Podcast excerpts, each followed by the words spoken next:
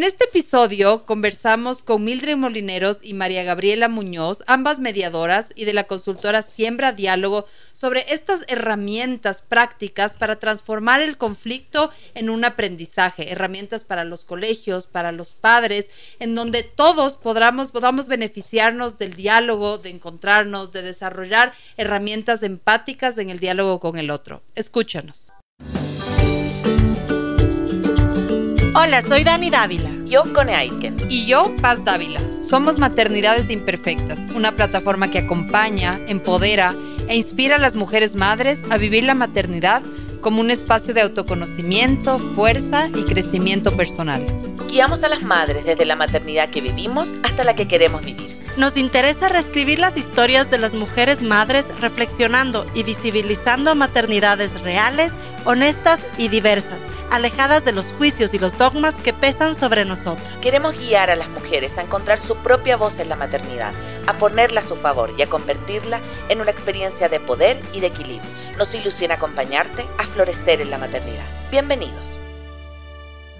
Hola a todos, hola a todas, bienvenidos a un nuevo capítulo de Maternidades Imperfectas, este espacio, este espacio que acompaña, que escucha y que inspira el transitar de la maternidad y el bienestar materno. Gracias por acompañarnos, gracias por estar acá, porque con tu escucha podemos llegar a más y a más mujeres y familias. El día de hoy tenemos un vivo y recuerda que nos puedes seguir también a través de todas nuestras plataformas digitales en Instagram, en YouTube y en Facebook como Maternidades Imperfectas y que estamos acá gracias a Radio Sucesos. Nos puedes seguir desde de todas partes del mundo por la www.radiosucesos.fm o a través de la 101.7.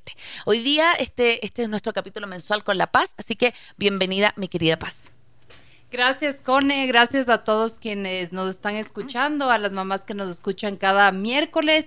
Este es un capítulo también ya que va cerrando el año y queríamos eh, también a propósito del evento que hizo Maternidades Imperfectas a través de la CONE eh, y también Aurora Díaz, hablar de la educación emocional, de la importancia de los entornos educativos, eh, del respeto, de, que estos entornos educativos muchas veces sean esta plataforma de crecimiento también de los niños, de los padres. Así que estamos aquí con María Gabriela Muñoz y con Mildred Molineros de la consultora eh, Siembra Diálogo. Ellas trabajan una metodología súper interesante que vamos a hablar hoy sobre em, abordaje de conflictos, prevención de conflictos en sistemas educativos, pero en cualquier sistema cerrado también me había mencionado. Así que les doy la bienvenida adelante, preséntense, cuéntenos un poquito de ustedes. Eh, muchas gracias, Cone, muchas gracias, Paz. Eh, hola a todos los que nos están escuchando. Eh, nos encanta estar aquí con ustedes hablando de temas tan importantes y en este programa sobre todo que, es tan, tan referente para todas las mamás y que solo con su nombre ya nos, nos da tranquilidad de que nuestra imperfección es la, la perfección que podemos dar a nuestros hijos. Así que muchas gracias por tenernos aquí. Gracias también por este espacio. Para nosotros es tan importante, como dice Gabriel. Yo les vengo siguiendo hace mucho tiempo. Con La Paz ya tengo algunas cosas hechas. Y parte de ser mamá es que nosotros queremos que nuestros chicos, nuestros niños estén en lugares seguros, donde se sientan escuchados. Entonces, con Gabriel nosotros... Eh, el mundo nos juntó nuevamente, trabajamos hace mucho tiempo juntas, somos mediadoras apasionadas, yo siempre llamo a mi profesión que soy abogada de profesión, pero mediadora de corazón. y, sabes que esto lo hago de verdad con pasión. Eh, y nosotros siempre pensamos, ¿qué mejor llegar a los niños? O sea, porque ahorita tú puedes llegar a los adultos y decir, sí, resuelve a través de la mediación. Tenemos aquí como pioneros en el Ecuador que el acta equivale a una sentencia. Pero si tú no cambias el chip desde niños, nosotros queremos llegar a los niños, por eso nos llamamos siembra diálogo, mm. y es sembrar esa semillita en los niños, en los más chiquitos, en donde les vas a dar herramientas para cómo resolver las cosas. Y por eso dijimos, bueno, sí, tenemos nuestros trabajos, mediadoras, en, en centros de mediación, pero lo más importante para nosotros es llegar a hacer un cambio en el mundo. ¿Y cómo hacer? Desde la educación. Entonces estamos con esta consultora, aparte que hacemos cosas en empresas, pero nos estamos enfocando, metiéndole fuerza en colegios para llegar a los más niños y ahí fue cuando ustedes hacen el tema con mamás que yo les he venido siguiendo porque la verdad es que uno trata de hacer un trabajo perfecto y tratas de dar lo mejor de ti, dando todo el amor, pero a veces nos equivocamos. Mm. Y parte de eso es también trabajar en conjunto con los colegios, con las unidades educativas, entonces ahí vamos. Qué hermoso, qué hermoso. Y quiero que nos cuenten entonces, como ya lo contaste un poco tú, eh, Mili, cómo, cómo nació, pero ¿por qué decidieron dedicarse a esto, las dos? Obviamente dice, soy mediadora como de pasión. ¿Por qué sintieron que era inter- importante instalar esta cultura de paz y este- de, de diálogo en las instituciones educativas? ¿Por qué para ustedes esa era como, como la base y desde dónde podían como seguir trabajando? Eh, creo que para nosotras eh, es súper importante distintas aristas. Eh, una de esas es que en el fondo la convivencia también es un estilo de vida y también es calidad de vida. Es decir, nosotros normalmente nos preocupamos de muchas otras necesidades, pero no nos preocupamos de la parte de la convivencia y cómo a través del manejo sano de las emociones podemos tener una mejor calidad de vida eh, en distintos entornos, como decía Paz en un inicio, eh, en los colegios, en la familia, en la empresa, eh, y vale la pena tomar eso en cuenta en nuestra vida desde Es como cuando se hace eh, campañas de reciclaje, que se espera que a través de lo que aprenden los niños en los colegios eh, puedan ir a sus casas y, hacer que esta semilla de diálogo que nosotros siempre hablamos vaya creciendo. Es decir, esperamos que no solo a través de la educación en, en un diálogo a los niños, podemos llegar a ellos que van a ser después mejores adultos. eh, sino que también a través de lo que ellos van aprendiendo creemos que podemos llegar a sus familias. Que ojalá algún día llegue un niño y le diga a sus papás, eh, no, no peleen, conversen, eh, pero, pero mamá, a lo mejor eh, te, pusiste en los, en, los, pa- en los zapatos de la otra persona, eh, oye, ¿sabes qué? Eh, no le pites al auto de adelante, a lo mejor le está pasando algo. Creemos que, que mucho de la convivencia que nosotros podemos dar a esos niños les va a ayudar a ellos a futuro, pero también a toda la sociedad y a sus familias. Qué lindo, sí, sí. eh, recientemente escuchaba lo mismo, ¿no? Esta, esta cuestión de que los hijos comienzan también a educar a los padres, eh, comienzan a llevar información importante para los padres. Y yo, y a mí sí me ha pasado ciertas mm, ciertas cosas que me cuenta mi hijo que le comentó la profesora y tal tienen un impacto importante, o sea, además como también me acuerdo alguna vez le entrevistamos aquí a la Caro Ulloa, que ahora es la, la fundadora del Colegio Mine, y de hecho el capítulo con ella fue como fortaleciendo las comunidades entre padres y colegios. Mm. Y creo que justamente ese eje es tan importante porque realmente se hace un equipo, digamos, entre los padres y los y los eh, y el colegio como tal, ¿no? Entonces quisiera que yo soy una fiel, eh, ferviente crea- creedora del, del diálogo. De hecho, creo que eh, en mi vida personal, mientras más abro el diálogo, más me doy cuenta que dejan de haber como elefantes blancos, temas tabú. Realmente se atraviesan los temas, se aprende. Cuéntenos de alguna experiencia como puntual que han tenido ustedes en, en- en, eh, en- en su práctica, en colegios, en comunidades, en donde han visto como el poder del diálogo ya en la claro. práctica. Sí, claro, nosotros, como para contarte un poco desde atrás, este, eh, lo que queremos es inspirar un cambio de mentalidad desde los chiquitos, o sea, unidades educativas. ¿Por qué? Porque nosotros tenemos una visión errónea del conflicto. Los, los seres adultos es inherente a la persona que con las relaciones vas a tener conflictos. La visión actual del conflicto es negativa. O sea, a la persona tú le dices, oye, ¿qué es conflicto? Dame un sinónimo. Y te va a decir algo malo. Cuando tú te formas y tienes herramientas para ver el conflicto de una manera positiva, lo tomas de la mejor forma. Entonces yo te puedo dar cien mil ejemplos de gente que antes, o sea, si es que tú no tienes herramientas y no te, no te enseñan desde el colegio, desde chiquito, tú tiendes a la pelea. Claro. O sea, tengo un conflicto, algo vi mal, a ver, ¿por qué? O sea, necesitas tú pelear, pero cuando tú tienes herramientas, tú tratas de diferente forma. ¿Y qué haces? Tú refuerzas la relación. ¿Cómo? Comunicándote. Lo que no se comunica no existe. Mm. Entonces, ¿qué es lo que le enseñas a los niños? O sea, nuestro programa abarca mucho más allá del tema del diálogo. Nosotros les damos herramientas interpersonales, intrapersonales, les hacemos que se conozcan, va mucho más allá.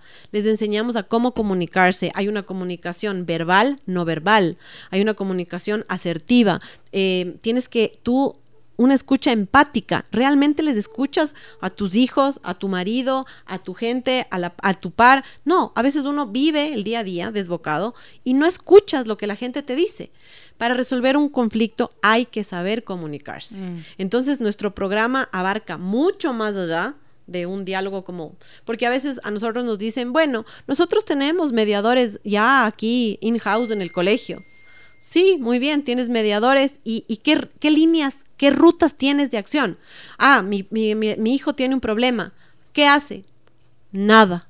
¿Qué hace el colegio? Ah, o sea, sí, tenemos mediadores, pero las líneas que tienen que seguir, el procedimiento, ¿es claro? No. Mm. Entonces, ¿qué es lo que nosotros hemos venido trabajando ya hace mucho tiempo con Gabri, formándonos?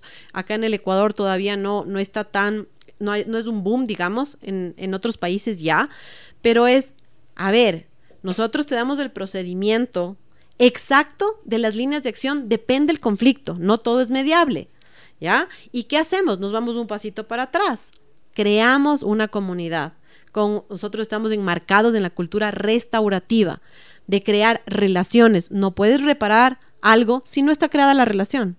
Entonces, si es que tú nunca te hablaste con tus compañeros y no hay una relación, ¿qué vas a reparar? Ah, sí, tienen mediadores, pero no se, no se enfocan en prevenir el conflicto, en crear relaciones donde tú puedes restaurar algo que existe.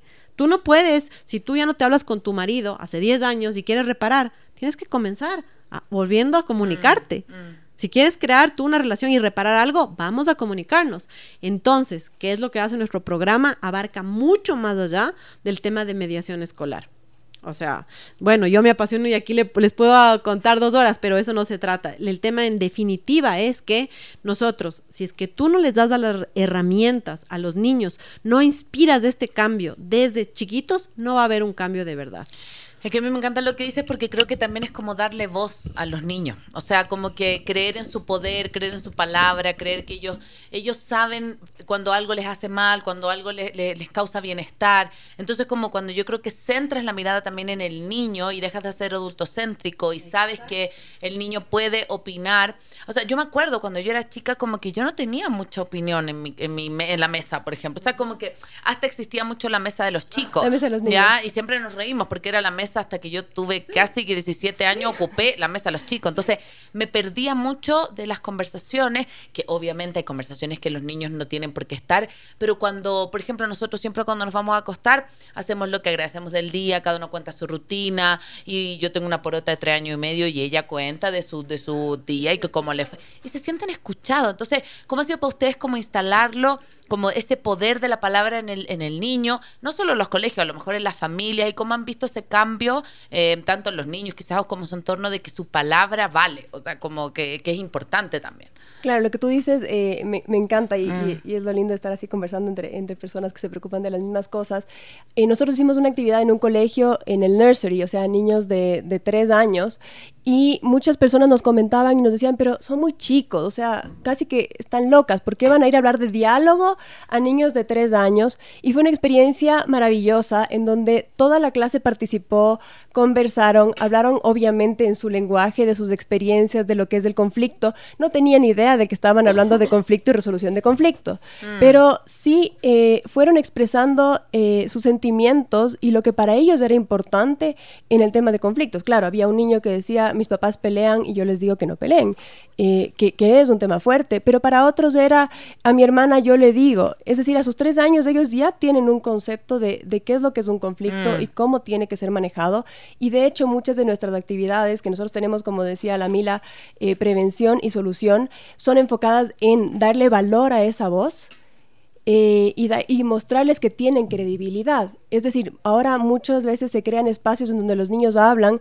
pero es una voz que suena y suena y suena, se acabó la clase, se cierra la puerta y la voz se apaga. Mm. Sino lo importante es que en las actividades que nosotros desarrollamos, los niños no solamente que aprendan a sacar su voz y se den cuenta de que todos pueden participar, de que no se les va a juzgar, que se les va a escuchar sino que sin eso es lo más importante, que lo que digan es escuchado y se va a poner en práctica y se va a tomar en cuenta y va a tener una trascendencia más allá de esa actividad puntual. Es decir, no es solamente un tema de desahogo, sino también de que ellos puedan hablar de lo que para ellos es importante, es trascendente y que eso es una iniciativa de algo mucho más grande. Eh, y eso es lo que nos gusta de lo que tú hablabas, de, mm. darles voz y de que esa voz tenga fuerza, tenga impacto y todo sea acorde a las etapas de ellos de desarrollo. Tenemos actividades para niños pequeños hasta actividades de adolescentes que son casi adultos. Si pensamos en los colegios, en quinto, sexto curso son casi adultos. Es decir, hay que preocuparse mucho de que esos casi adultos que van a salir al mundo estén preparados para manejar eh, sus emociones y su comunicación de una manera súper productiva, eficiente y sin tener miedo al conflicto, sabiendo que es parte de nuestras vidas y que lo importante es qué hacemos con cada situación que se presenta. Mm. Sí, em, hablaban el momento como de enfrentar em, un conflicto, de dialogar con, alguien, digamos, porque hay algo por resolver, y yendo como a lo, más genérico, y también estoy pensando que muchas de las mamás que nos escuchan, muchas veces las mamás estamos mediando, mm. que entre los hermanos que se pelean, entre el amigo y el hijo, o sea, es como que es medio un rol natural muchas veces de mediación. Entonces, eh, preguntarles ahí, ustedes mencionaban como esta herramienta de la empatía, ¿no es cierto? El, que, el ponerte en los zapatos del otro, el escuchar al otro. ¿Qué otras, digamos, ya desde el punto de vista de las mamás y de estos como pequeños momentos de mediación que tiene nuestra cotidianidad, ¿cuáles son estos otros mensajes, estas otras herramientas que podemos comenzar a compartir con nuestros hijos en la crianza y en la educación? Bueno, ahí eh, me parecen lo más importante es tener una buena comunicación con tus hijos. O sea, ahorita está un poco de moda el tema de la empatía, ponerse en los pies de la otra persona. Pero aparte de ponerse en los pies, hay que saber comunicar. Entonces, ¿cómo tú, o sea, tú no puedes saber qué siente tu hijo si es que tú no, primero creas una relación donde confía en ti, y donde sienta, donde, donde llegues a sentir también un tema como sus emociones, acompañamiento, no es cuestión de, en, en los colegios pasa igual, si es que tú no, por ejemplo, el mediador es una persona que carece de confianza en el colegio, es muy difícil que los alumnos crean en él para resolver un conflicto. Mm. Es lo mismo como mamá. Si tú no creas esa relación, ese, si quieres llamarle empatía, ese, ese real interés, vínculo con el niño, es muy, muy difícil que tú llegues con órdenes a poder resolver todo. O a decir, bueno, ¿qué es lo que te pasa, Pepe? ¿Qué es lo que te pasa, Ana? ¿Qué, qué, ¿Cómo llegamos a un conflicto? ¿Cómo llegamos a una solución? No, yo creo que hay que trabajar lo preventivo, crear relaciones. Para mí eso es lo más importante. Mm, mm. ¿Y qué pasa en los colegios? Al momento por ejemplo, hay muchos colegios que te dicen, nosotros somos una política cero bullying. Nosotros sancionamos al que hace bullying. Pueden, como, papás o mamás también puedes decir, sí, aquí no se permite que tú hagas bullying al menor o lo que sea. Pero lo más importante es crear lo anterior, crear relaciones. Relaciones de verdad eh, que, que sean importantes para que no se produzca. Y si se produce, es mucho más fácil resolverlas. Entonces nosotros creemos fervientemente que no hay que solo preocuparse del que está del que está hecho el bullying, sino del bully también. Totalmente. El niño que está haciendo el bullying, ¿no es cierto? Es que sufre cosas in-house, o sea, dentro de casa, que nadie sabe lo que está pasando y que lo que no hay que hacer es juzgarle y estigmatizarle e, e, y también hundirle, porque está en una edad que además que está viviendo cosas muy fuertes, lo menos que quieres es hundirle a esa persona mm, también. Mm. Entonces, ¿cómo hacemos esto? Tenemos que prevenir, creando relaciones. Nosotros, nuestra metodología, bueno, tiene, bueno, miles de, de, temas de métodos preventivos que ahorita no, no quiero nombrar, pero en todo caso, esa es la verdadera función del colegio. No solo sancionar, sino prevenir. Y muchas de las mamás que nos escuchan, y, les invito a escribirnos, estamos como Siembra Diálogo en, en Instagram, y es cuando tu hijo es el que está haciendo bullying. Una mamá mm. sufre igual al que le hacen y es el que mm, hace. Mm. Entonces, ¿qué es lo que pasa con nuestro programa? Es que nosotros utilizamos a los niños como espejo para las familias. Es decir, muchas veces tienen mucho conflicto dentro de casa y es el niño el que le educa al padre. Entonces, digamos, ustedes deben ahorita estar viviendo el tema ambiental ahí con sus hijos. Mi hija, que tiene cuatro años, me dice, ¿por qué compraste esto de plástico? Y ella me educa a mí. ¿Cómo viene? Desde el colegio. Yo puedo hacer eso también con el programa Siembra Diálogo. El, sembrando el diálogo y no el conflicto, la pelea, teniendo una sociedad más humana, más empática, preocupándote del otro. Entonces, nosotros creamos en este programa, les utilizamos a los niños como espejos. Y, quiero que retroceder un poco, Mili, porque me parece súper importante lo que ustedes decían al inicio, que no nos gusta el conflicto. Entonces decían como huimos el conflicto. Para quienes nos están escuchando y piensan que conflicto es pelear. Conflicto es discutir, conflicto es levantar la voz, conflicto es agarrar, en Chile decimos agarrar del moño, agarrarte del moño y no eh, volver a hablar con esa persona cuéntenos qué es un conflicto, un poco también para que las personas puedan entender en la casa que no es necesario llegar ni a la, descalificación, por ejemplo, ni a tratar mal al otro, sino que el conflicto puede ser una oportunidad, lo que ustedes decían, de reinventar y volver a hacer esa relación, ¿no? Conflicto es la percepción de que tenemos eh, intereses distintos eh, y nos pasa en, todos los aspectos de nuestra vida. Nos tenemos conflictos eh, con la gente con la que vivimos, pero también tenemos conflicto con la gente con la que transitamos en la misma calle. Pero lo importante es pensar que es una percepción. El conflicto no es el estado violento que es de la pelea, sino que el conflicto es también lo previo. Eso es un conflicto que escaló, es decir, un conflicto que partió y que fue eh, creciendo tanto que llegó a la violencia. Pero el conflicto es mucho anterior a eso. Es cuando yo ya siento que el otro comienza a ser mi antagonismo. Al principio eh, tenemos capacidad de ver al otro. Cuando tenemos alguna situación, comenzamos en una sensación de que, ok, no estoy de acuerdo, pero llega un punto en que le vemos como antagonista mm. y ahí es donde realmente se crea un conflicto. Es decir, es esa sensación que tenemos de que el otro está opuesto a nosotros. Eh, ojalá no tengamos que llevar a los estados de violencia, pero lo importante es, es saber eso, que que todas estas situaciones en donde ya la gente se comienza a ver como antagonista y pierde la capacidad de comunicarse deben ser abordadas de manera temprana, mm. ya sea en el colegio, ya sea eh, con los hijos, eh, con la pareja, eh, en los espacios de trabajo. nosotros creemos que que la convivencia sana parte de eso, de saber comunicar que algo no te acomoda, porque la manera de solucionar los conflictos a, momentos tempranos es decir, oye, ¿sabes qué? Esto no me acomodó. Y el otro tiene que saber que cuando el otro te dice no me acomodó, no es personal, es simplemente a mí no me acomodó.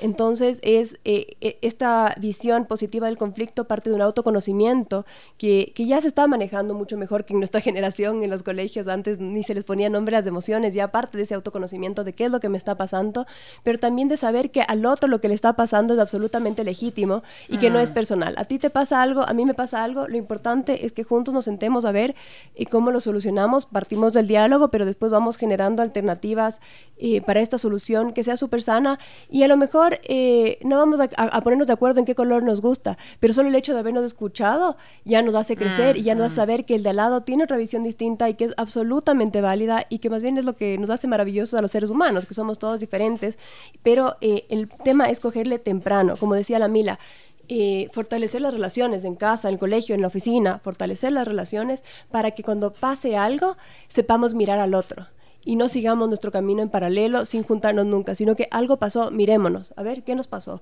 veamos cómo lo vamos solucionando y a partir de eso también aprender a escuchar qué necesito yo y qué necesitan los otros. Sí, hacer el ejercicio de empatía, pero también saber hacer el ejercicio de qué necesitas y qué necesito yo. Y preguntarlo, verbalizarlo, o sea, no, no hay un problema de decir, oye, ¿sabes qué? Esto me está pasando, yo quisiera esto, pero dime tú, ¿qué necesitas tú también? Mm. Eh, porque tendemos mucho eh, a creer que solucionar un conflicto es hacer por el otro eh, lo que nosotros creemos que el otro necesita. Es decir, yo, yo te hice algo y creo que lo que tú necesitas es un abrazo. Y a lo mejor tú no necesitas un abrazo. Tú necesitas que te deje un rato sola para que después lo conversemos. Entonces también parte mucho de eso, de yo tengo buenas intenciones, pero en esas intenciones tiene que estar escuchar lo que el otro necesita, no solamente lo que yo necesito. Mm. Entonces el conflicto es una situación inherente al ser humano, parte de todas nuestras relaciones lo importante es saber que está ahí y que lo podemos manejar y salir eh, con una relación mucho más fortalecida y nosotros fortalecer nuestro propio crecimiento personal y a través de, este doble movimiento mejorar la sociedad. Como yo siempre digo que hasta el tráfico va a mejorar cuando todos nos comencemos a preocupar de estas mm, cosas, mm. porque en vez de estar pitando vamos a decir, no señor, por favor pase, o este paró donde no debía, bueno, seguramente estaba en un apuro, algo le pasó y por eso paró ahí, no lo voy a pitar como loco, sino que voy a esperar que él haga eso porque puede ser que algún día yo también tenga que parar ahí. Entonces, como sociedad creo que podemos crecer mucho a través de la visión adecuada del conflicto. Qué lindo. Absolutamente. Ah. Y lo que tú dices es inherente, creo que es parte como de las de las subjetividades y creo que continúan. O sea, por ejemplo, la Con y yo hemos tenido desacuerdos, o sea, han habido cosas que ella ha pensado de un modo, yo de otro, han habido suposiciones, ¿no? Yo creí que, eh, a mí me pareció que, y realmente eh, en esta pequeña sociedad el diálogo ha sido súper importante para, mm. y, y, a veces es incómodo, o sea, no, a veces cuando hay cosas Mm, como un poco más de fondo, no siempre es cómodo hablar, también es como enfrentarte como a una cierta incomodidad, a una cierta vulnerabilidad también, o sea, con la pareja, por ejemplo, pasa mucho eso, o sea, porque realmente es decir, esto me hizo sentir así, es mostrar tus inseguridades, o sea, hay mucho de dejarse ver en el diálogo. Eh, y en ese, en ese sentido quería, mm, quería también, eh, creo que en mi trabajo hay gente de todo el mundo. Y una colega decía que, una colega que no es de aquí, decía, a mí me pasa con los ecuatorianos que cuando hay un conflicto, o se ponen bravos o me dejan de hablar que creo que esa es otra otra también de las reacciones del conflicto. Es como que me retengo y luego exploto porque justamente no sé no tienes herramientas no, sabes cómo si no hubiera alternativa o sea o me callo o me pongo histérico mm, como que estuviéramos en los en los uh, en los dos polos no es cierto entonces desde ahí pero, y, creo que hay una cultura así o sea creo que al ecuatoriano le cuesta decir le cuesta enfrentar le cuesta abrir temas incómodos. Hay culturas como que mucho más directas mucho más al grano. Entonces cuéntenos un poco como justo desde el punto de vista de la idiosincrasia ecuatoriana, cómo, cómo ha sido trabajar con, con el diálogo, ¿no? En una cultura también andina, más cerrada, menos confrontativa. Sí, sí, sí. O sea, esto es súper como interesante porque en la maestría que yo estoy haciendo nos hicieron hacer este debate, justamente la mayoría son españoles, hay colombianos, entonces, ¿qué es lo que pasa? Los europeos te dicen tal cual lo que sienten no me gusta tal cosa. Entonces tú, por el otro lado, recibes, tal vez no lo tomas personal porque ya saben que no es que te están diciendo algo personal y el otro te responde y se resuelve. Aquí, como dice La Paz, uno tiende o a explotar o a oír. Este tema de, justamente cómo hemos venido, esta cultura de, agachar la cabeza muchas veces, te, tragas las cosas, te tragas las cosas. Y después cuando estás harto, explotas. Mm. Pero el tema es, ¿por qué? Es porque desde chiquitos, ¿ya? Podría ser también una parte de la familia, de las madres, aquí esta audiencia de madres, no te enseñan a cómo actuar. Entonces hay herramientas, hay herramientas para decir, ah, tú tienes un conflicto, ¿qué vamos a hacer? Vamos a comunicarnos. La negociación no necesita, por ejemplo, un mediador. En la negociación tú puedes yo y Cone tengo un problema, o yo y Gabri, porque cuando uno trabaja con, con, las personas, con los seres humanos, tiendes a tener una diferente percepción de alguna cosa. Es no verlo personal. Entonces, nosotros también hemos tenido diferencias y es, bueno, ¿cómo llegamos a un acuerdo? A ver, esta presentación, ¿cómo la mejoramos? No, no, es, no, no, no nos gusta lo mismo, no tenemos los mismos gustos, pero ¿cómo la mejoramos? Y es sentarse y decir, no es personal, no es que estoy brava, no es que pasa nada, pero más allá de todo esto del, del uno uno, que es muy importante saber comunicarse y no tomarlo personal, es que los colegios deben preocuparse de esto. O sea, mm. yo estoy convencida y este programa lo que hace es convertirles en agentes de diálogo, literalmente. Y esto va a tener una mejor sociedad. ¿Por qué? Porque la persona que ya sale a la universidad, a un trabajo y que no es conflictivo y que va a llegar donde un par o donde un jefe y decir, mira, no es personal, pero tal cosa no está bien. Va a tener una mayor productividad. La empresa, yo, nosotros también pensamos, nosotros también hacemos programas para empresas, porque también ustedes saben que hay el mobbing, que es el bullying, pero en empresas. Y esto se ve muchísimo. ¿Y qué pasa? Si es que tú no tienes esa cultura, tú lo que haces es callarte, como decía La Paz, te quedas con todo, luego quieres el juicio. ¿Ya? O no rindes igual, ya estás harto, no es que te comunicas, oye, ¿cómo podemos mejorar? A mí me encanta hacer esto, cada quien tiene su fortaleza, no es personal, no es que te comunicas, estás harto buscando otro trabajo o estás eh, molesto. Te vuelves a topar con un jefe igual sí, nunca resuelves. Nunca resuelves, te quedas con todo esto. Y esto es no solo del ecuatoriano, es del ser humano. Pero ¿qué pasa si el colegio se preocuparía y se interesaría en darte herramientas de... Eh, es un crecimiento personal. Lo que nosotros a la, a la final, lo que te damos es un programa de crecimiento personal, de herramientas de cómo comunicarte, de herramientas de un porque tú sabes que hay inteligencias interpersonales e intrapersonales. Y el saber uno conocerse es muy importante. Si es que uno sabe que uno es colérico y ahorita no es el momento de hablar, ya te comienzas a conocer, ya sabes cómo comunicarte. Y el tema de no sentirte juzgado. El tema de nosotros, por eso es que nosotros al principio, cuando comenzamos con el programa, teníamos un tema de mi colegio me escucha. ¿Por qué? Porque los chicos sienten que no son escuchados. Yo soy del comité de padres de familia de, mi hija en el colegio. ¿Y qué pasa con estas mamás que, que yo estoy compartiendo? Es que todas sienten que sus hijos les hacen bullying en el colegio. A todas. o sea, son las presidentas, ¿no? A la una es porque es muy, muy buen estudiante, la otra porque era el muy popular, la otra. Entonces, yo veo una carga emocional no solo de los niños, sino de las madres. ¿Y qué pasa? Que en el colegio, cuando tú dices, bueno, mi hijo tiene un problema y quiere resolverlo, ¿Cuál es la forma de resolver? ¿Cuál es el procedimiento? No existe. Entonces yo sí les invito, si es que hay mamás, rectoras, profesoras a que nos contacten. Nosotros los que les damos desde el programa es decir, a ver, tú en un conflicto haces esto. No es el psicólogo el que debe resolver esto, no es el DS, como le llaman según el misterio, no es. Tú tienes que tener gente formada. ¿De dónde sale esa misma gente formada? Los líderes positivos que hay in-house dentro del colegio. A esa gente donde el, profesor que tú querías le vas a confiar un, un conflicto que tengas o un problema entre con otro alumno, porque tú confías en él. Claro. O sea, entonces es que los colegios se tienen que preocupar de esto. Bueno, ahora ha salido un acuerdo nuevo ministerial que ahora les va a tocar hacer una hoja de ruta como más eh, limpia del tema y decir, en estos casos, ¿qué hago? Y tú como mamá decir, ah, mi hijo está sufriendo bullying, pero gracias a Dios el colegio tiene esta hoja de ruta esta línea de acción clara donde vamos a, resolver a través de métodos alternativos. No le van a sancionar. Y tú sabes que en el Colegio Mejía hace poco se suicidó una chica.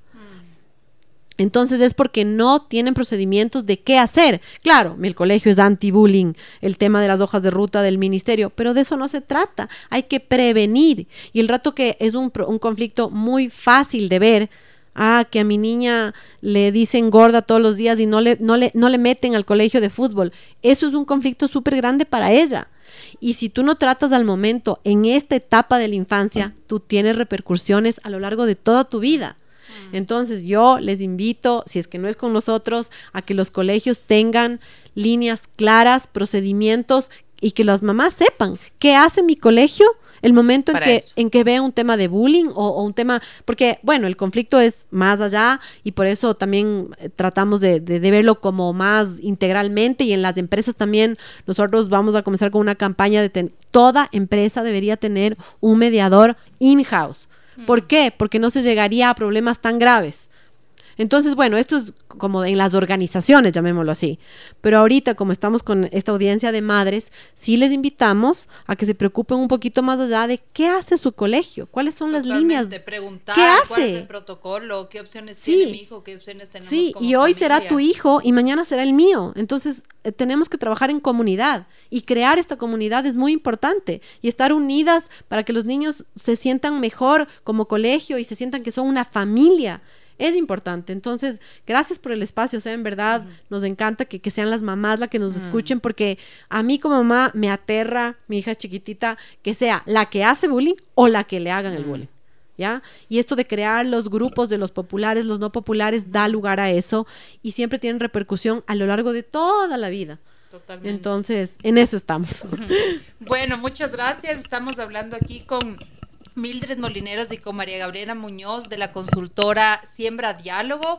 Es una consultora que trabaja eh, promoviendo el diálogo, previniendo el conflicto, eh, dando protocolos, eh, guías claras a los colegios para que puedan además que el conflicto es una oportunidad de aprendizaje, o sea, para que puedan transformar el conflicto en una, en una eh, oportunidad de aprendizaje. Estamos acá de vuelta, acá en Maternidades Imperfectas, en nuestro vivo. Recuerda, si te gusta este capítulo y lo quieres em, viralizar y quieres compartirlo, puedes acompañarnos también en Spotify poniéndonos cinco estrellitas y compartiéndolo para que más y más personas se puedan enterar de esto. Recuerda también que estamos acá gracias a Radio Sucesos, nos puedes seguir en Twitter como arroba Radio Sucesos y también en Instagram.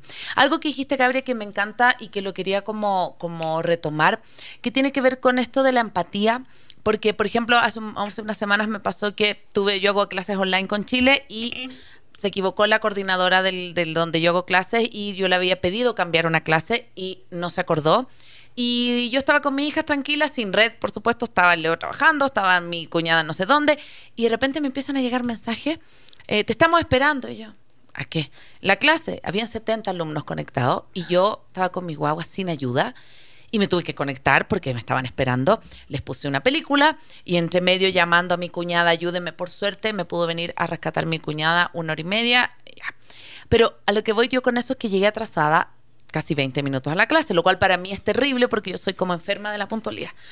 Y partí diciendo como perdón. Dije, perdón, esto nunca me había pasado, hubo un error de comunicación, de verdad, quiero decirles también, y como que me abrí un poco, les dije, tengo a dos hijas chicas que pueden aparecer, todavía no tengo solucionado lo logístico, ellas no pueden estar dos horas solas, me van a pedir ir al baño, o sea, como que puse todo mi, mi, mi, como mi escenario.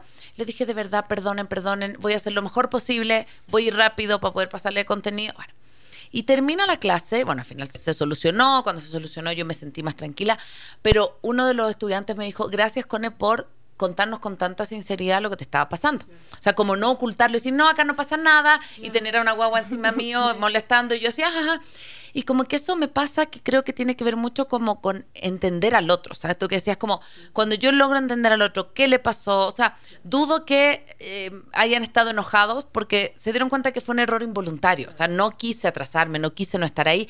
Y también les dije, yo voy a hacer lo que más pueda. Entonces, como eso yo lo traspaso como a lo cotidiano y al, al, día a día. Y a mí me pasa acá que yo, a diferencia de Chile, encuentro que Ecuador sí es un, lugar muy amable, o sea, la gente te saluda, imagínate lo que estoy diciendo, yo encuentro que es súper amable, que te saluda en el, en el, en el ascensor, hola, mi señor, no sé qué. En, Chile no saludamos mucho, pero siento que en los últimos tiempos, con lo que está pasando en la seguridad y en Ecuador, nos hemos convertido mucho acá en una sociedad mucho más agresiva. Eh, o sea, yo siento como que en el, en el manejo, en el cotidiano, y como que ¿Cómo le vas a poder enseñar a tu hijo, a tu hija, una cultura de paz o de diálogo si tú también vas en el auto y echándole el auto al otro y diciendo que no sé qué y como tratando mal? Es como yo creo que también somos súper espejo de, de, de, lo que hacemos para nuestros hijos. ¿Cómo ven eso de esto de poder en sociedad también tener una mejor cultura eh, de la no violencia? Esto que tú decías del bullying, no es solo el bullying en el, en el colegio, también es que si yo le choco al de adelante, yo tengo un terror a chocarme, no por el seguro, tengo un terror a chocarme porque si el de adelante me puede salir con una pistola. O sea, literal, a mí no me da susto eh, lo que le pase al auto, me da susto quién esté manejando adelante, si está desbordado, si no maneja sus emociones. ¿Cómo también abordan eso, como el tema más como civil o de sociedad, digamos? Lo que estás diciendo es, es tan real. Cuando, cuando yo era chica, crecí con mi abuelo que, que, iba manejando y que ofrecía llevar a todo el que pasaba por la vereda. Señora, ¿dónde va? Le llevo. Mm. Ahora hacer eso es, es impensable mm, porque mm. fue cambiando la sociedad y, y, y tenemos la sensación de que no podemos ser amables porque cómo va a reaccionar el otro. A lo mejor tú te bajas a conversar con el del auto adelante y el otro, como tú dices, te saca una pistola cuando tú en realidad te ibas a disculpar. Entonces, eh, sí, sí encuentro que es difícil transmitir valores adecuados en una sociedad donde nos hemos acostumbrado a, ir para adentro. Pero, pero creo que hay pequeñas acciones que nos pueden decir cuidémonos, pero sin dejar de proteger a los demás. Ahora vemos a lo mejor a alguien tirado en la calle y no nos podemos bajar a verle porque no sabemos si es teatro, pero sí podemos enseñar a nuestros hijos, oye, ¿sabes qué? No nos podemos bajar a ayudarle porque hay que tener mucho cuidado, pero vamos a llamar al 911 y vamos a preocupar de que mm, alguien mm, venga. Entonces, eh, no dejar de lado todo eso de, que tenemos que cuidarnos y que no podemos enseñarles a exponerse, pero que siempre hay algo más que podemos hacer. En el fondo, eh, las unidades educativas son una, son una mini sociedad. Tenemos niños que pasan ahí eh, ahora como 15 años de su vida, porque entran chicos, se gradúan en los mismos colegios, tenemos profesores, tenemos padres de familia, tenemos personal administrativo, y son una mini sociedad donde sí se viven todas estas cosas cotidianas, y lo importante es enseñar a todos estos actores de la sociedad que hay un sitio a donde acudir cuando algo pasa. Porque ahora está pasando que, eh, ahora estamos enfocándonos mucho en que los niños tienen que aprender estos valores y cómo enseñarlos en lo cotidiano, pero también tenemos en las unidades educativas profesores que sienten que no tienen voz. Hemos oído mucho nosotros ahora que estamos en contacto de profesoras que sabemos que son gente preocupada, que se metió a, enseñar porque realmente está comprometida con la labor de, de enseñanza a estos niños que están en sus manos durante esas horas y que ven que están pasando cosas, pero que no pueden ayudar a esos, a esos niños o adolescentes a solucionarlas porque su voz no se escucha o porque no mm. hay un espacio adecuado. Entonces debemos traducir esta, esta sociedad y estas preocupaciones, con que tú estás diciendo, a una mini sociedad que es ese colegio para que todos sepan qué hacer y a dónde ir. Protocolos claros, pero también nosotros proponemos la creación de una unidad de prevención y gestión de conflictos. Es decir, yo, padre de familia, tengo esta preocupación, sé exactamente a dónde ir. No digo mm. que se cree un, que sea un buzón de quejas donde uno pone los papelitos y quién sé yo cuándo los abre, sino realmente voy a ir y voy a decir, oye, tengo esta preocupación, quiero hablar con la mamá de fulanito o quiero hablar con la profesora, porque los, los problemas se pueden dar en, en todas las direcciones. Puede haber profesores que no entienden a los alumnos y que causan un conflicto, así como alumnos entre ellos, pero también con profesores, padres de familia que sabemos que entran en conflicto, eh, personal administrativo que siente que toma decisiones por el bien del colegio, pero que sus decisiones de alguna manera sienten que no, no están legitimadas y la gente no les está acatando. Y es importante canalizar el diálogo eh, efectivo eh, en todas estas direcciones, o sea, hacer que esa mini sociedad sepa que tiene que pararse un momento y expresar lo que está pasando y solucionarlo, sea el profesor, sea personal administrativo, directores, padres de familia eh, y los niños entre ellos, o sea, traducir a eso de a lo mejor me tengo que seguir cuidando yo eh, pero siempre sabiendo que hay algo que se puede hacer. Mm. Si es que esto pasa, yo puedo hacer esto. Si es que esto pasa, yo puedo hacer esto. A lo mejor no me puedo parar a ayudar al Señor, pero puedo llamar al 911. Es decir, a lo mejor no me puedo meter yo en una pelea entre compañeros porque puedo salir yo afectado, pero sí tengo que saber cómo hacerse conocer ese mensaje. Nosotros tenemos hasta un eh, canal de denuncias eh, anónimo eh, para que los niños puedan reportar esas cosas. Perdón, me, pasé de la, de la llamada 911 a los espacios de colegio, pero en el fondo es una mini sociedad mm. y lo importante es saber que ellos tienen a la mano todo esto y que todas esas eh, personas tienen un espacio sano para la toma de decisiones. Hace un rato hablaban de la idiosincrasia y cómo somos los, en, la, cultura andina, porque creo que somos aquí, eh, tú decías, con más amables, pero también somos de decir todo sí, todo sí, agachar la cabeza y, todo, y los diminutivos están en todos lados porque tenemos miedo de hablar hasta de mí mismo. O sea, yo no, no tengo tanto miedo de decir yo que digo mi persona porque si digo yo mm. voy a ser egocéntrico, y eso tampoco mm. es tan sano, porque nos hemos acostumbrado a que alguien más también tome las decisiones por nosotros. Entonces es importante que haya un espacio sano de toma de decisiones por mi bienestar y por el bienestar de todos los que están en este mismo entorno. Mm, qué bonito, sí, qué, qué, qué importante. Quisiera, bueno, ya para ir cerrando y esta pregunta final, lo mencionaron antes y me, y me interesaría que puedan profundizar un poquito más. Es esto de la, ¿qué es la cultura restaurativa? La importancia de reparar, porque justamente eh, eso también es la vida, ¿no? Equivocarse, mandar a la miércoles, de estar de, apuro, eh, tener una mala actitud, eh, que se te cruzaron los cables y pasó algo, y eso también les va a pasar a nuestros hijos. Entonces, cuéntenos un poquito como de esta línea más ya de reparación, de restauración. Sí, este, justamente, qué bueno que topas el tema, es, es uno de los, de las, o sea, el programa justamente está enmarcado en una cultura restaurativa.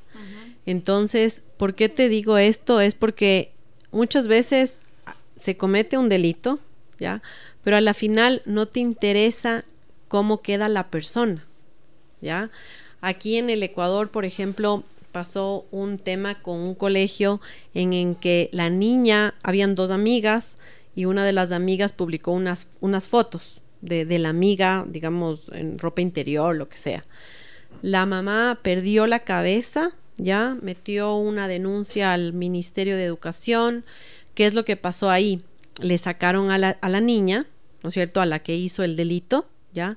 La otra, la guagua, la, la que, la amiga que se quedó en el colegio, sufrió lo que no te puedes imaginar, o sea, ya le sacaron a la, a la que hace el delito, digamos. La víctima, digamos, se queda en el colegio, es la que más sufrió porque además era su mm. amiga, ¿no es cierto? Y además lo que pasa es que sale la chica al otro colegio y ya está estigmatizada. Es la que hizo eso. Entonces está hundida. La mamá no se queda ahí, mete a la Corte Constitucional eh, y lo que ella decía es, no se siguió un, el debido proceso. Entonces, ¿qué es lo que pasa? Ahí entra la cultura restaurativa. O sea, para hacerte un ejemplo, ¿y qué es lo que hubiera pasado si entraría la cultura restaurativa? Es que nosotros cuando tú llegas a, a, a que te importe la relación, llegas al diálogo y llegas a una entrevista donde tratas de reparar la relación. Y no solo te interesa ser punitivo, sino te interesa rescatar lo que esa persona siente y a la persona, reparar el daño. ¿Ya? Entonces, aquí nos, una del, tuvimos un curso de unas personas que, que, nos dieron del, que son, que están más ligados al tema educativo. ¿Y qué es lo que pasó? Después de ella llegó a las dos niñas y restauró la relación.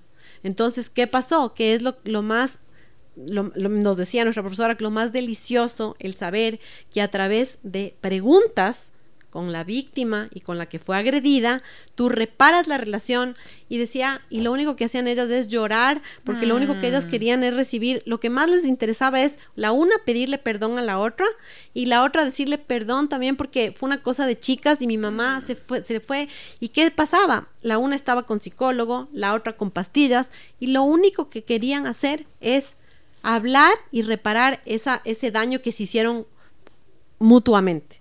Entonces, ¿qué es la cultura restaurativa? Va más allá de sancionar. Es que te intereses por el agresor y por la víctima. Mm. Entonces, nuestro programa tiene como eh, enmarcado este tema porque nosotros sí hacemos un montón de eso. Mm. Nosotros nos interesa, ya, pasa esto, pero tú tienes justamente la entrevista restaurativa donde a través de, tengo aquí una tarjeta que tenemos de preguntas para el uno y para el otro. A veces cuando está muy, el, está muy como subido el nivel del conflicto, los haces por separado y luego los reúnes. Pero lo más lindo es saber que tú reparaste esa relación que no le vas a hundir ni a la una ni a la otra. ¿Y qué es lo que pasó? Que con esta sentencia que fue aquí en el Ecuador, es que si ya tú tienes un tema de seguir el debido proceso. O sea, tú tienes que seguir los pasos. ¿Qué pasó? Que le sacaron a esta chica, pero esta, esta mamá decía, pero a mi niña nunca le preguntaron esto, nunca le hicieron esto. Y es importante también, porque cuando tú hablas también de edades, tú tienes etapas de la infancia, etapas de la eh, adolescencia, que, o sea, son, tú tienes que pasar por eso. Entonces también tienes que preocuparte de eso. Entonces, justamente estamos enmarcados en que no somos sancionadores. Es el tema de resolver los conflictos. No todo conflicto es mediable. No todo conflicto se trata de cuando ya existe violencia, no lo vamos a tratar a través de esto. Ahí va ya directas con las hojas de ruta del, del ministerio. Pero lo que nosotros te decimos, hay otro tipo de conflictos. Hay este tema del bullying, que es una sociedad que está viendo, o sea, Tú le estás haciendo ahí el agresor y la víctima, pero los que ven que le hacen bullying a veces son los más importantes. Entonces, si tú tienes tu, si tú estás viendo y tú no tienes un canal de denuncias o no tienes confianza en que tú vas a llegar a una, como decía la Gabri, unidad de gestión y prevención, donde nadie va, o sea, porque tampoco quieres eh, jalarte ese conflicto tú, donde es anónimo, donde tú ves que a tu mejor amiga todos los días le patean. Entonces tú no dices, ah, a mi amiga le están pateando a través de una aplicación que es anónima, o sea, nosotros estamos dando herramientas para que esas personas que ven que pueden ser, o sea, para que exista el bullying, tiene que haber gente que lo esté que sea repetitivo y que gente lo esté viendo, permitiendo y que exista una sociedad que lo esté viendo. Tú vas a tener también un canal aquí en nuestro programa donde tú puedes anónimamente denunciar eso y no vas a tener ninguna repercusión. Mm. Y si tú tienes un conflicto y quieres llegar como Mila y llegar a la unidad de gestión y prevención y decir, oye, pasa esto, yo estoy viendo esto. Y como dice la Gabri, no solo a los chicos, a la unidad educativa. Muchas veces, muchas veces pasan cosas con autoridad, padres, madres, o sea, padres que se pelean, los profesores con los niños. Esto es un tema de mejorar la convivencia en la unidad educativa. Claro. ¿Ya? Es como darles herramientas para que todo el mundo se lleve mejor, aparte que al colegio le conviene porque tú no escalas y tú no tienes temas que lleguen a los abogados, mm. donde también el colegio le, le, interesa cuidar su nombre. Entonces es como que hay pasos preventivos donde no vas a llegar a eso. Entonces, a la comunidad educativa, a todo el mundo sale feliz. Entonces, por eso les invitamos a que, a que se unan a esto, a tener una mejor sociedad, a, a vivir la vida con sentido, no como repitiendo las cosas que todo el mundo hace, sino que a llegar al fondo de las cosas y preocuparse de esto porque esto puede causar un daño increíble a los chicos, como para siempre. O sea, el niño que siempre le hicieron bullying, siempre va a tener que por poco ir al psicólogo para que ya no le afecte en su futuro. Mm. Entonces. Muchas gracias, muchas gracias, Mili Gabriel, por contarnos de esto, por, por poder hablar de, la cultura de paz, de la cultura de diálogo, del conflicto, de no temerle al conflicto y sobre todo de poder eh, conversar y dialogarlo en las escuelas. Gabriel, ¿cómo las encuentran en Instagram o en las redes? Si alguien nos estuvo escuchando y dijo, me gustan estas chiquillas, quiero contactarlas. ¿Cómo lo hacen? El mejor camino para contactarnos es por Instagram, Siembra Diálogo. Siempre. Eh, nosotros pusimos ese nombre absolutamente comprometidas de qué es lo que queremos hacer y entonces que nos busquen por Siembra Diálogo para que siembren diálogo con nosotros. Hermoso. Muchas gracias por acompañarnos y gracias también, por supuesto, a Radio Suceso. Estuvimos al aire gracias a la 101.7. Recuerda que puedes encontrar todo nuestro contenido en www.maternidadesimperfectas.com. Nos despedimos, Paz, ¿cierto? Nos despedimos, nos despedimos también de este año con este mm. capítulo tan importante a cultivar nuevos hábitos, nuevas maneras de, relacionarnos, de mirarnos a nosotros mismos. Creo que algo que también dijeron, em, que yo lo trato de aplicar cada vez más en mi vida, es que sí hay temas que se resuelven con diálogo y hay temas que se resuelven internamente, digamos, mm, esto que mm. decías, como esta necesidad mía tal vez no es de un diálogo, es, de, es tal vez necesito dormir, necesito descansar, necesito eh, verme con una amiga. Entonces creo que también este, este tema de resolver los conflictos es una habilidad para la vida tan importante. Así que muchas gracias chicas, gracias por este espacio. Como dijo la Cone, pueden escuchar el reprise de este programa en nuestra página web www.maternidadesimperfectas.com y con el mismo nombre en nuestro Instagram y en Spotify. Muchas gracias y un excelente año. Nos vemos el próximo año. Chao, chao. Soy Cone Aiken. Soy Dani Dávila. Y yo, Paz Dávila. Gracias por regalarte este tiempo de autocuidado y crecimiento. Si quieres escuchar más capítulos y contenidos sobre maternidad y crianza, no olvides de encontrar nuestro podcast en iTunes y Spotify. Y a través de Radio Sucesos todos los domingos a las 12 del mediodía. Te esperamos.